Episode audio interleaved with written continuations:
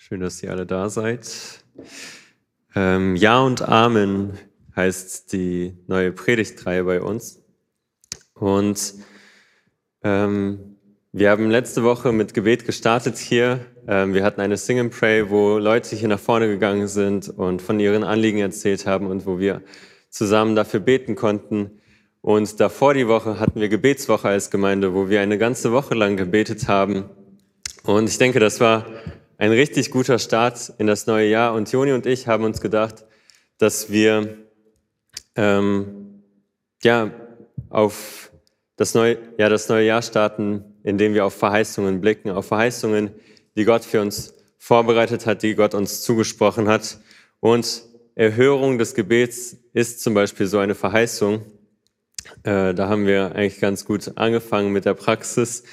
Ähm, und Genau, die Verheißungen der Gebetserhörung werden wir uns auch in dieser Themenreihe anschauen. Aber ähm, Gott verheißt uns noch ganz andere Dinge. Er verheißt uns ewiges Leben. Er verheißt uns, dass er uns beisteht, wenn wir in Versuchungen sind, dass er uns ähm, durchträgt, dass er uns nicht über unser Maß hinaus versucht. Und ähm, was genau diese ganzen Aussagen bedeuten, die in der Bibel stehen, ähm, werden wir uns diese Woche anschauen äh, diese Themenreihe anschauen, weil es wichtig ist, ähm, zu schauen, wie diese, äh, wie diese Verheißungen wirklich gemeint sind ähm, und ähm, damit wir sie auf unser Leben anwenden können. Weil wenn wir diese Verheißungen nicht wirklich begreifen, nicht wirklich begreifen, was damit gemeint ist, dann verlassen wir uns nicht wirklich auf Gottes Wort, sondern auf unser Gefühl von dieser Verheißung auf das Gefühl, was uns sagt, dass diese Verheißung das und das bedeutet. Und ich werde heute eine kleine Einführung geben ähm, in die neue Themenreihe. Ähm, und das Thema Verheißungen ist ein sehr wichtiges Thema heute, ähm, weil unser ganzes Glaubensleben besteht eigentlich nur aus Verheißungen. Ich habe erstmal gedacht, okay, Verheißungen ist ein ganz cooles Thema, weil wir alle schwierige Zeiten in unserem Leben erleben und ähm, dann können wir uns an diesen Verheißungen festhalten und die tragen uns durch und dann können wir weiterleben. Ähm, aber Verheißungen sind eigentlich ein sehr grundlegendes Ding unseres Glaubens. Unser ganzer Glaube beruht auf Verheißungen, auf Verheißungen, die sich erfüllt haben, aber auch auf Verheißungen, die noch ausstehen, zum Beispiel das Kommen Jesu. Und ähm, so, wenn, wenn wir auf Verheißungen schauen und uns auf Verheißungen verlassen, dann trägt uns unser Glaube nicht nur durch schwierige Zeiten durch, sondern unser ganzer Glaube besteht eigentlich aus Verheißungen, ähm, die unseren Glauben festhalten sollten, weil unser Glaube auf etwas gerichtet ist, was wir nicht sehen, auf etwas gerichtet ist, was in Zukunft noch passieren wird, ähm, äh, auf Jesus Christus, der irgendwann wiederkommen wird. Und deshalb ist es wichtig, dass wir an den richtigen Verheißungen festhalten, und ähm, richtig an Verheißungen festhalten. Und häufig kommt es dazu, dass wir an Verheißungen zweifeln, weil wir nicht äh, sehen, dass sie in Erfüllung gehen oder dass sie wahr sind oder so. Und da kann es, oder das liegt vor allem daran, dass vielleicht diese Verheißung noch nicht erfüllt ist ähm, oder auf andere Weise erfüllt wird, als du dir das erwartest. Ähm, deswegen bin ich gespannt auf die kommenden Themen, ähm, wo uns erklärt wird, wie die Verheißungen äh, gemeint sind. Und das Problem in unserer heutigen Zeit ist auch, dass es viele Gemeinden ähm, gibt, die sehr mit Verheißungen äh, um sich herumwerfen und äh, Leuten immer wieder sagen, dass du das für dich in Anspruch nehmen darfst, dass du das proklamieren darfst und dass das für dich gilt. Und ähm, wir wollen aber schauen, welche Verheißungen wirklich für uns gelten und ähm, was wirklich das Fundament dieser Verheißungen ist, ähm, weil wenn wir uns auf Verheißungen verlassen, die wir einfach so auf uns anwenden, ohne wirklich den Kontext anzuschauen und uns zu schauen, was diese Verheißung wirklich bedeutet, dann werden wir uns auf etwas verlassen, was auf unseren Gefühlen wiederum beruht und nicht auf dem Wort Gottes. Und das wäre fatal, weil ähm, wir dann anfangen würden zu zweifeln irgendwann, wenn diese Verheißung nicht in Erfüllung geht. Wir würden anfangen zu zweifeln vielleicht an unserem Glauben, ob wir genug glauben, ob wir gut genug sind für Gott. Ähm, aber schlimmer ist auch, dass wir zweifeln könnten an Gott selbst, ähm, ob Gott überhaupt existiert und wenn er existiert, ob man ihm überhaupt vertrauen kann, wenn seine Verheißungen nicht in Erfüllung gehen. Und deswegen finde ich diese Themenreihe sehr wichtig, dass wir wirklich begründet schauen, was bedeuten die Verheißungen Gottes für mich. Und ähm, heute möchte ich euch ein paar ähm, Werkzeuge an die Hand geben, ähm, wie wir ähm, mit Verheißungen in der Bibel umgehen. Ich möchte so ein paar Grundlagen legen für die nächsten Themen, äh, so dass wir schauen oder dass du schauen kannst, wenn du in der Bibel liest, gilt diese Verheißung für mich? Ähm, wie kann ich diese Verheißung auf mein Leben anwenden? Und ähm, genau, über diesem ganzen Thema steht der Vers aus 2. Korinther 1, Vers 20. Ähm, ich lese das aus der neuen evangelistischen Übersetzung. Ähm, genau, ich würde ab Vers 15 lesen. Ähm, beziehungsweise erstmal lese ich ab Vers 20. Ich lese nur den Vers 20. In ihm ist das Ja zu allen Zusagen Gottes. Darum sprechen wir durch ihn auch das Amen zur Ehre Gottes. In ihm ist das Ja zu allen Zusagen Gottes. Darum sprechen wir durch ihn auch das Amen zur Ehre Gottes. Mit ihm ist hier Jesus gemeint. Ähm, und wenn wir jetzt nicht in den Kontext schauen würden, dann könnten wir die Bibel jetzt zuklappen und sagen, hey, durch Jesus Christus ist das Ja für alle Zusagen Gottes. Und dann könnten wir wieder so weiterleben, wie wir vorher gelebt haben und einfach jede Zusage willkürlich auf unser Leben anwenden.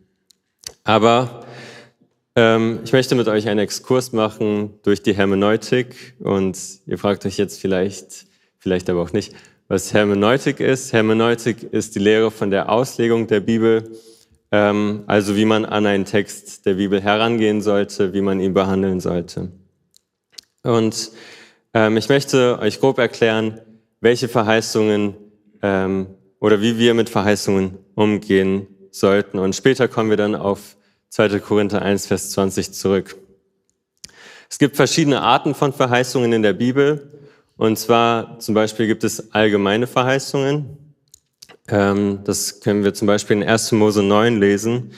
Da geht es, ähm, ja, das ist eine Stelle, die nach der Sintflut ähm, passiert ist. Äh, ich sichere euch zu, nie wieder werde ich das Leben durch eine Wasserflut vernichten. Nie mehr wird eine Flut die Erde zerstören. Dieser Bund zwischen mir und euch gilt jeder kommenden Generation und jedem Lebewesen bei euch. Also Gott schließt hier einen Bund mit den Lebewesen auf dieser Welt und er sagt, ich werde keine globale Sinnflut mehr schicken, die das ganze Leben auf der Erde zerstören wird. Und das ist eine allgemeine Verheißung, die ist nicht an irgendwelche Bedingungen geknüpft, sondern die gilt allen Menschen und wir können als gesamte Menschheit, wenn auch nur wir als Christen das vielleicht glauben, ähm, uns sicher sein, dass Gott diese Welt nicht komplett überfluten wird, um das ganze Leben zu zerstören. Ähm, und Gott gibt da sogar ein Zeichen für dieses Versprechen, indem er den Regenbogen gemacht hat, ähm, der immer wieder im Himmel erscheint, wenn es regnet, damit wir wissen können, Gott wird diese Welt nicht überfluten. Dann gibt es Verheißungen, die im Allgemeinen gesprochen werden und die nicht an Bedingungen geknüpft sind oder Verheißungen, die allgemein gesprochen werden und an Bedingungen geknüpft sind. So zum Beispiel gibt es viele Sachen in den Sprüchen und in den Psalmen, die sagen, wenn du dies und das tust, dann wird das und das passieren. Zum Beispiel in Sprüche 2, Vers 1 bis 5. Mein Sohn, wenn du meine Worte annimmst und meine Gebote bei dir verwahrst, wenn du der Weisheit dein Ohr leist und dem Verstehen zugeneigt bist, ja, wenn du um Verstand betest und um Einsicht flehst, wenn du sie suchst wie Silber, ihnen nachspürst wie einen wertvollen Schatz, dann wirst du die Ehrfurcht begreifen, die man vor Jahre haben muss und wirst anfangen, Gott zu erkennen. Und hier sehen wir, dass diese Verheißung an Bedingungen geknüpft ist, aber trotzdem irgendwie an alle gerichtet ist. Das heißt, wenn du äh, so handelst, wenn du nach Weisheit suchst, wenn du um Weisheit bittest, wenn du ähm, ja von ganzem Herzen nach Verstand fragst, dann wirst du ihn bekommen, dann wirst, wirst du Gott erkennen, dann wird Gott dir Weisheit geben. Und da gibt es auch vor allem in Fragen der Sünde ähm, solche Verheißungen, dass wenn ihr diese und diese Sünde tut, dann wird es euch nicht gut gehen. Ähm, und solche Dinge stehen vor allem in den Sprüchen und in den Psalmen, da könnt ihr euch gerne äh, reinlesen und diese Sachen können wir auch auf unser Leben anwenden, weil das Weisheiten sind, ähm, die allgemein gültig sind, die Gott so als Gesetzmäßigkeit ins Leben gerufen hat, so wie zum Beispiel bei uns die Gravitationskraft, ist das eine Gesetzmäßigkeit ähm, bei diesen Dingen. Dann gibt es Verheißungen in der Bibel, die an spezifische Personen gerichtet sind. Ähm, solche Zusagen gibt es sowohl im Alten Testament als auch im Neuen Testament. Eine ganz markante aus dem Alten Testament ist eine Verheißung, die an Abraham gerichtet ist, in 1. Mose 12, Vers 1 bis 3. Da sagte Jahwe zu Abraham, zieh du aus deinem Land weg, verlass deine Sippe und auch die Familie deines Vaters und geh in das Land, das ich dir zeigen werde. Ich will dich zu einem großen Volk werden lassen. Ich werde dich segnen und deinen Namen bekannt machen. Du wirst ein Segen für andere sein. Ich will segnen, die dich segnen und verfluchen, die dir fluchen.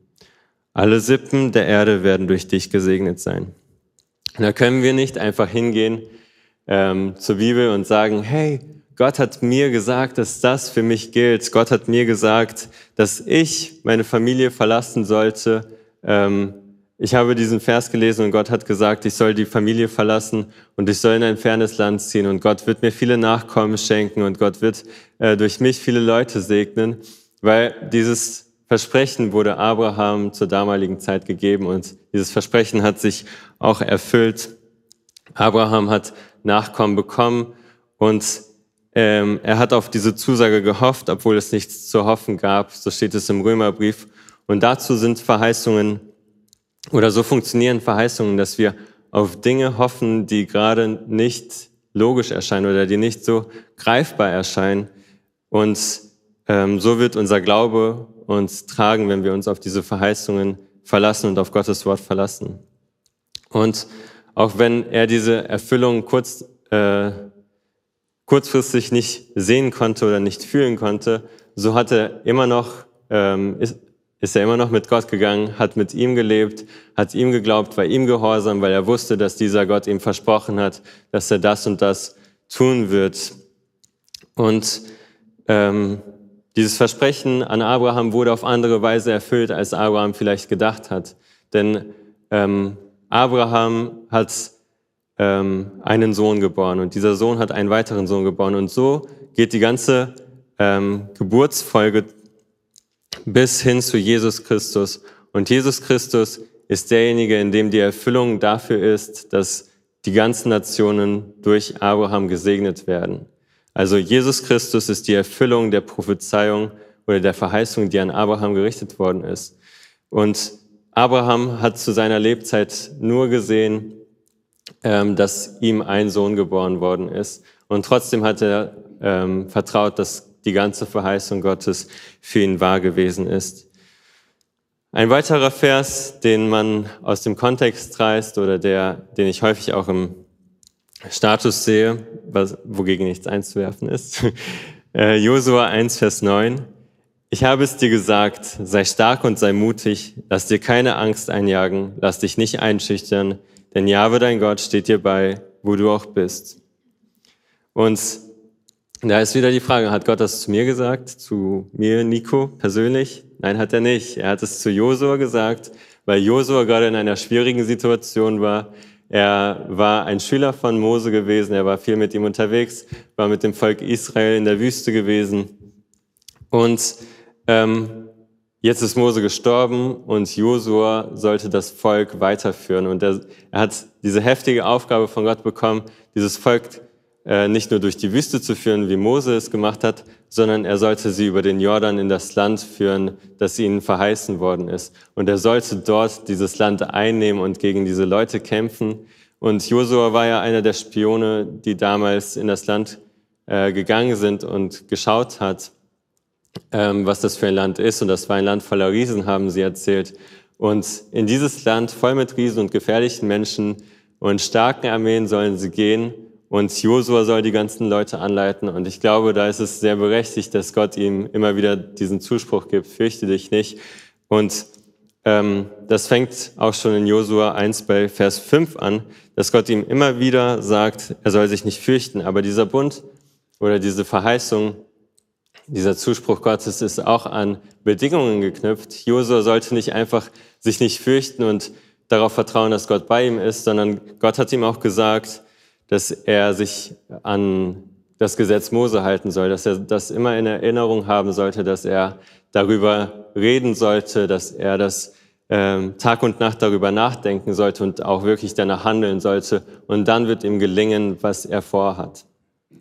Und ähm, vielleicht ist es attraktiv, da zu denken, okay, mir wird gelingen, das, was ich vorhabe, wenn ich mit Gott unterwegs bin. Aber wir vergessen häufig dann auch in den Kontext zu schauen und zu schauen, was Gott wirklich gesagt hat. Und ähm, bei solchen Verheißungen ähm, dürfen wir ähm, diesen Text nehmen und ihn mit anderen Texten vergleichen und schauen, wie spricht Gott über die ganzen Sachen im Neuen Testament. Ähm, und zum Beispiel in den Sprüchen und in den Psalmen, Psalm 119, zum Beispiel lesen wir davon, dass das Gesetz Gottes gut ist und dass das, wenn wir uns an das Gesetz Gottes halten, dass ähm, uns unser Weg gelingen wird und dass glücklich derjenige ist, der sich an Gottes Gesetz hält. Oder in äh, Matthäus 28, Vers 18 bis 20 steht, dass Jesus Christus bei uns ist. Da, tat Jesus, da trat Jesus auf sie zu und sagte, mir ist alle Macht im Himmel und auf der Erde gegeben. Darum geht zu allen Völkern und macht die Menschen zu meinen Jüngern.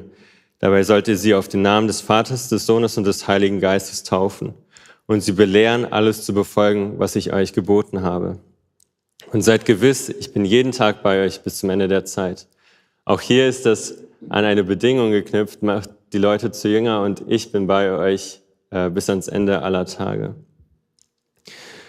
Ähm, aber wir dürfen uns sicher sein, okay, ähm, Gott sagt in der Bibel sehr häufig, äh, jedes Mal, wenn er Menschen begegnet, dass sie sich nicht fürchten müssen. Und wenn wir das jetzt alles zusammennehmen, ähm, Jesus Christus ist bei uns, ähm, wir sollen uns nicht fürchten, wenn wir Gott begegnen. Und ähm, wenn wir Gottes Gesetze halten, dann wird uns das gelingen, was wir vorhaben.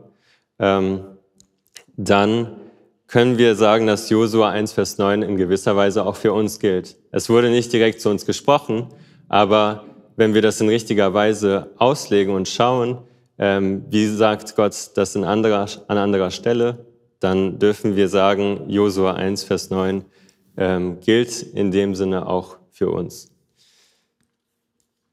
Ähm, dann gibt es Verheißungen, die explizit an das Volk Israel gerichtet sind. Ähm, da gibt es richtig viele Verheißungen. Ähm, Gott hat mit dem Volk Israel sehr viel gearbeitet und mit ihnen einen Bund geschlossen. Und als ich gegoogelt habe, war ich schon sehr erstaunt über die Verheißungen, die die Leute dort ähm, im Internet auf sich angewandt haben. Ähm, zum Beispiel Jeremia 30, Vers 17. Hier steht, Dich lasse ich gesund werden, dich heile ich von deinen Wunden, spricht Jahwe, weil sie dich eine Verstoßene nennen. Das ist Zion, nach der keiner fragt. Oder Jesaja 49, Vers 25. Ja, denn so spricht Jahwe. Auch einem Starken nimmt man den Gefangenen weg und die Beute des Tyrannen entkommt. Wer dich angreift, den greife ich an und deine Kinder rette ich. Und hier ähm, hat dann die Person geschrieben, dass ähm, deine Kinder rette ich ähm, sich auch auf uns beziehen kann und Gott wird unsere Kinder retten, bedeutet dieser Vers. Aber dabei wird der ganze Kontext gar nicht beachtet, dass es hier um die Kinder Israel geht und dass Gott ihnen schon vorher versprochen hat, dass sie in Gefangenschaft kommen werden, aber dass Gott sie auch wieder aus dieser Gefangenschaft befreien sollte. Und wir sollten aufhören, die Bibel so zu lesen, als ob es die ganze Zeit nur um uns geht, weil in der Bibel geht es nicht um uns, sondern um Gott und wie Gott Geschichte schreibt mit den Menschen. Und deshalb sollten wir mit Gottes Wort auch so umgehen, ähm, dass wir schauen, für wen wurde dieses ähm, Buch geschrieben, für wen wurde dieses Kapitel oder diese ähm, dieses Buch der Bibel geschrieben, Und was sollte dieses Kapitel aussagen oder was sollte dieses Kapitel bewirken?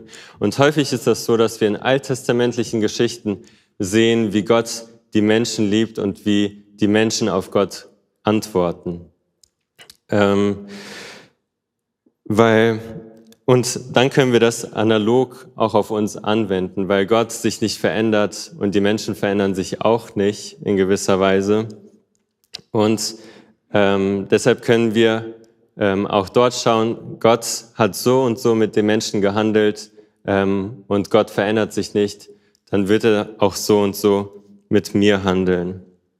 Ähm, wir können schauen, was äh, aus diesen Geschichten lernen, was Gott alles möglich ist, dass Gott Herrscher über Könige ist, dass er Könige absetzt und ähm, Könige einsetzt, dass er ähm, Menschen heilen kann, dass er ähm, Leute, die er in Gefangenschaft gerufen hat, trotzdem liebt und äh, sich um sie kümmert und darauf wartet, bis die Zeit gekommen ist, sie wieder zurückzuholen. Und ähm, tragbare, wahrhaftige Verheißungen sind besser als einfach Verheißungen auf sich zu beziehen. Und wir können gerne weiterhin Verse aus dem Alten Testament in unseren Status tun und überall posten, aber lasst uns darauf achten, dass wir ähm, wirklich verstehen, wie sie auf uns, für uns gemeint sind. Dass wir nicht sagen, Gott hat mir das und das gesagt, sondern dass wir schauen, ähm, Gott, ich habe Gott in dieser Weise, in diesem Vers erkannt. Ich sehe Gottes Handeln so in diesen Versen und das ermutigt mich zum Beispiel. Ähm, diese Verse offenbaren uns nämlich, wie Gott mit seinem Volk Israel damals gehandelt hat. Und sie zeigen uns, dass Gott sein Wort hält und dass er hält das, was er verspricht. Und dann dürfen wir, wenn wir sehen im Alten Testament, Gott verheißt Dinge und Gott ähm, verspricht Dinge, die er dann aber auch hält, dann dürfen wir auch ganz sicher sein, dass Gott auch die Verheißungen hält, die er uns zugesagt hat. Ähm, wichtig ist, dass wir aber auch hier den gesamten Kontext der Verheißungen beachten. Und ich hoffe, dass die Redner, und ich glaube auch fest daran, dass die Redner das machen werden, wenn sie hier die Verheißungen vorstellen, die wir sonst noch durchnehmen werden. Und dann dürfen wir uns auf diese Verheißungen wirklich verlassen und uns auf ihn stützen. Ähm, bei den Zusagen im Neuen Testament ist es auch nicht so einfach. Da dürfen wir nicht zum Beispiel sagen, alle Menschen sind Gottes Kinder, weil Gott ganz klar gesagt hat, was für Parameter er hat für die Kinder Gottes. In ähm, in Johannes 1, Vers, äh, boah, ich weiß gar nicht mehr, welcher Vers das war, ich glaube 9 oder so, ähm, steht, dass diejenigen sich Kinder Gottes nennen dürfen, die an Jesu Namen glauben, an seinen Namen glauben. Ähm, und da können wir nicht einfach hingehen und sagen, ähm, alle Menschen sind Kinder Gottes, sondern wir können sagen, dass alle Menschen Geschöpfe Gottes sind, aber die Kinder Gottes sind nur die Leute, die von Jesus Christus gerettet worden sind. Ähm, genau, und jetzt können wir zurückkommen zu dem Text aus 2. Korinther 1, Vers 20. Ich lese das nochmal im Kontext ähm, ab Vers 15.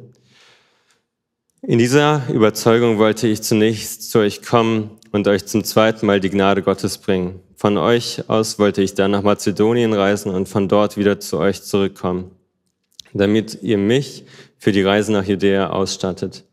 War ich etwa leichtfertig, als ich mir das vorgenommen habe? Plane ich denn so, wie gewisse Menschen planen, dass mein Ja auch ein Nein sein könnte?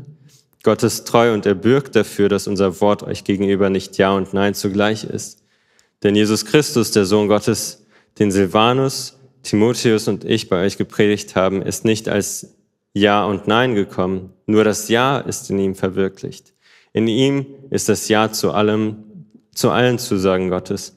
Darum sprechen wir durch ihn auch das Amen zur Ehre Gottes.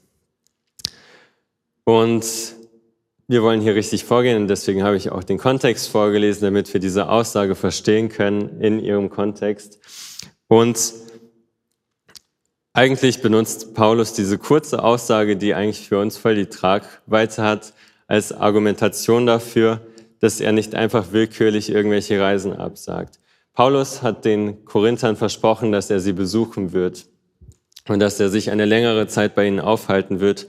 Und jetzt ist es dazu gekommen, dass er das nicht gemacht hat, dass er es nicht geschafft hat. Und in Vers 23 schreibt Paulus auch nochmal, warum er ähm, nicht nach Korinth gekommen ist, weil er sie schonen wollte, weil er, ähm, weil, weil die Zeit noch nicht gekommen ist. Also die Korinther waren eine Gemeinde, die ähm, ihresgleichen sucht, weil sie eine sehr schlimme Gemeinde war. Sie hat Paulus auch eine sehr schwere Zeit bereitet. Und da ähm, schreibt Paulus auch im zweiten Korintherbrief, dass sie sich verbessert haben, aber dass es trotzdem noch einige Leute gibt, also vor allem in den Kapiteln 10 bis 13 schreibt er, dass es einige Leute gibt, die noch nicht von ihrer Sünde umgekehrt sind. Und wahrscheinlich wartet Paulus, bis sich noch mehr Menschen äh, umgekehrt haben von ihrem schlechten Weg. Und deswegen kommt er noch nicht, weil er sie schonen möchte, so wie es in Vers 23 steht. Genau. Und Paulus sagt hier, meine Worte sind nicht einfach willkürlich. Ich sage nicht einfach irgendetwas zu euch und sage nicht einfach, ich werde kommen und werde doch nicht kommen, sondern meine Worte sind begründet und ähm, ich bin ein Mitarbeiter Gottes und auf Gott kann man sich verlassen und ich möchte Gott nachfolgen. Deswegen könnt ihr euch auch auf mich verlassen. Ich bin ähm, treu, weil Gott treu ist. Und ähm, Paulus will durch dieses Beispiel einfach äh, zeigen, wie Gott treu ist und dass durch ihn ähm, das Ja auf allen Zusagen ähm, liegt. Ähm, genau. Er sagt, er weist die Korinther darauf hin, dass Gott seine Zusagen nicht einfach nur ähm, verspricht, sondern dass sie durch Jesus Christus erfüllt wurden.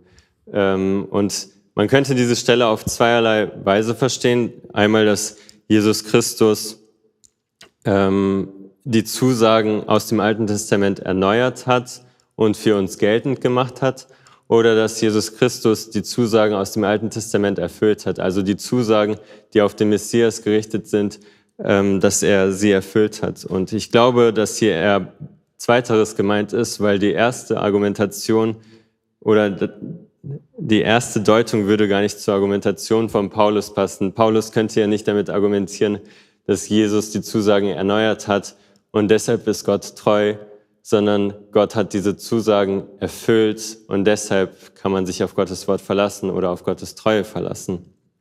Und ähm, Jesus Christus wurde als Messias schon Mose verheißen, er wurde als Messias den ganzen Propheten verheißen und immer wieder wird im Alten Testament davon gesprochen, dass irgendjemand kommen wird, der das Volk Israel erlösen wird.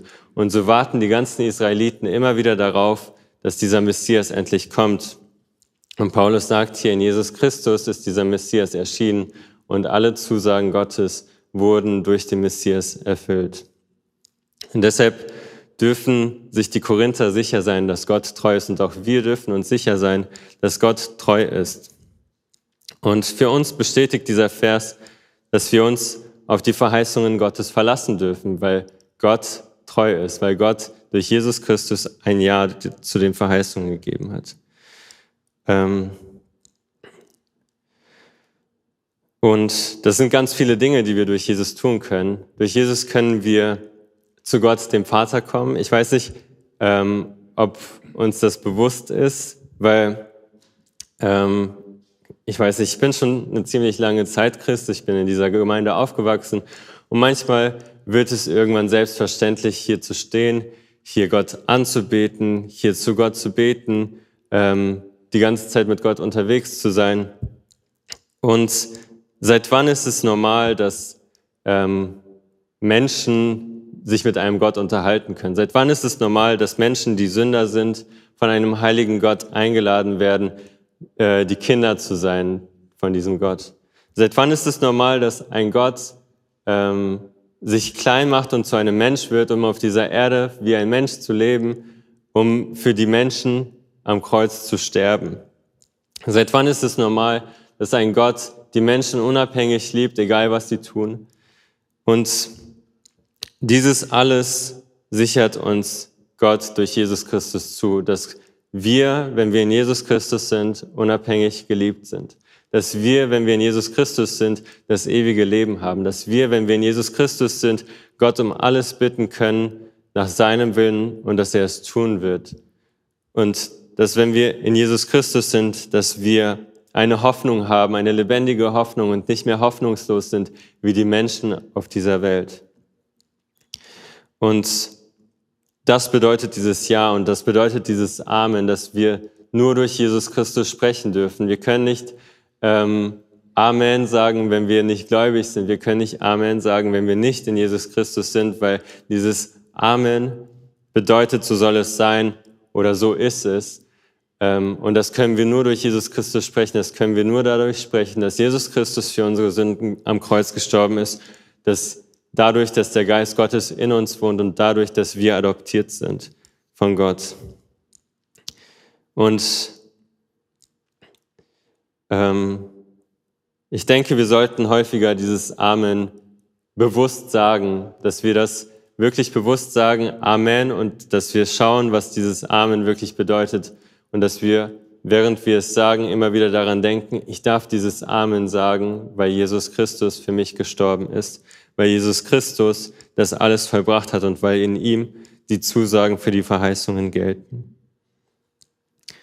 Und wir müssen lernen, dass Verheißungen bedeutet, äh, nicht bedeutet, dass man, dass es einem immer gut geht und dass das Leben immer rosig ist. Und ich gehe gerade durch eine Zeit, die ziemlich schwer für mich ist. Und ich muss gerade neu lernen, dass man sich im Glauben nicht auf seine Gefühle verlassen darf. Ähm, und ähm, ja, wir werden häufig von verschiedenen ähm, ja, Gefühlen einfach geleitet und ähm, diese Gefühle leiten uns fehl. Wenn, wenn wir uns von unserem Herzen leiten lassen, dann wird uns unser Herz fehlleiten, weil das Herz trügerisch ist. Und wir dürfen uns nicht auf unsere Gefühle verlassen. Der Glaube ist nicht einfach ein Gefühl. Der Glaube ist eine Entscheidung, sich auf Gottes Wort zu verlassen, auf die Verheißungen zu verlassen und sich nicht von seinem Verstand oder von seinen Gefühlen leiten zu lassen, sondern immer wieder auf das Wort Gottes zu schauen und zu schauen, was bedeutet dieses Wort Gottes wirklich? Was heißt es für mich? Und wenn wir durch schwere Zeiten gehen, dann bedeutet, dann heißt das nicht, dass wir irgendwie äh, schauen sollen, wie wir mit unseren Gefühlen ähm, wieder dazu kommen, Gott anzubeten, wie wir. Wir sollten nicht darauf warten, bis wir uns danach fühlen zu beten. Wir sollten nicht darauf warten, bis wir uns danach fühlen, dass Gott gut ist, sondern wir sollen auf Gottes Wort schauen und sehen, Gott ist gut. Wir sollen auf Gottes Wort schauen und sehen, dass Gott treu ist. Wir sollen auf Gottes Wort schauen und sehen, dass Gott unsere Gebete hört. Wir sollen auf Gottes Wort schauen und sehen, dass Gott seine Verheißungen hält. Und das ist Glaube. Glaube beruht nicht auf Gefühlen, sondern Glaube beruht auf dem Überzeugtsein von Gottes Wort, auf dem Überzeugtsein von seinen Verheißungen. Und ähm, vielleicht sitzt du hier und du denkst dir, keine Ahnung, was dieser Typ hier erzählt, keine Ahnung, was diese Verheißungen sind. Ich bin, ähm, ja, ich bin nicht in einem christlichen Elternhaus aufgewachsen und ich glaube nicht, dass diese Verheißungen für mich gelten, weil ich glaube nicht an den Namen Jesu Christi. Und wenn du interessiert bist, dann möchte ich dich einladen, dass du darüber nachdenkst, wer Jesus Christus ist. Äh, Jesus Christus ist Gottes Sohn, so sagt uns das die Bibel. Und wenn die Bibel von Gottes Sohn spricht, dann meint sie, dass Jesus Gott selbst ist. Und ähm, dieser Jesus ist auf diese Welt gekommen als Mensch, wie ich eben gesagt habe. Und er hat gesehen, dass wir Menschen auf dieser Welt schlecht leben, dass wir sündigen Sünde bedeutet, dass wir schlechtes sexuelles Verlangen haben, dass wir lügen, dass wir streiten, dass wir Leute hassen, dass wir lästern, dass wir alles, all das Böse lieben. Und Jesus Christus hat das gesehen und er hat uns geliebt, weil wir seine Geschöpfe sind und ist auf diese Erde gekommen, um für uns zu sterben als Unschuldiger, weil wir so böse sind weil wir diese ganzen Dinge getan haben. Und ich möchte dich einladen, dass ähm, du das heute für dich in Anspruch nimmst, dass Gott selbst für dich gestorben ist am Kreuz, für deine Sünden gestorben ist und deine ganze Schuld auf sich genommen hat. Und dann darfst du dich Gottes Kind nennen, wenn du das für dich angenommen hast. Dann darfst du die Verheißungen in der Bibel für dich anwenden. Und ähm, ich möchte jeden von uns einladen, diese Verheißungen Gottes für dich in Anspruch äh, nehmen. Ich hoffe, das war nicht allzu trocken für euch, dieser kleine hermeneutische Vortrag. Und ich möchte euch einladen, dass ihr nach der Jugendstunde gerne mit uns ins Gespräch kommen könnt. Ihr könnt ähm, gerne auf mich zukommen oder auf Joni, der stand hier schon vorne als Moderator. Ähm, und kommt gerne äh, auf uns zu, stellt eure Fragen gerne. Ähm, wir sind gerne für euch da. Und ich bin gespannt auf die nächste Themenreihe und ähm, wie oft wir in dieser Themenreihe Ja und Amen zu diesen Verheißungen sagen können. Amen.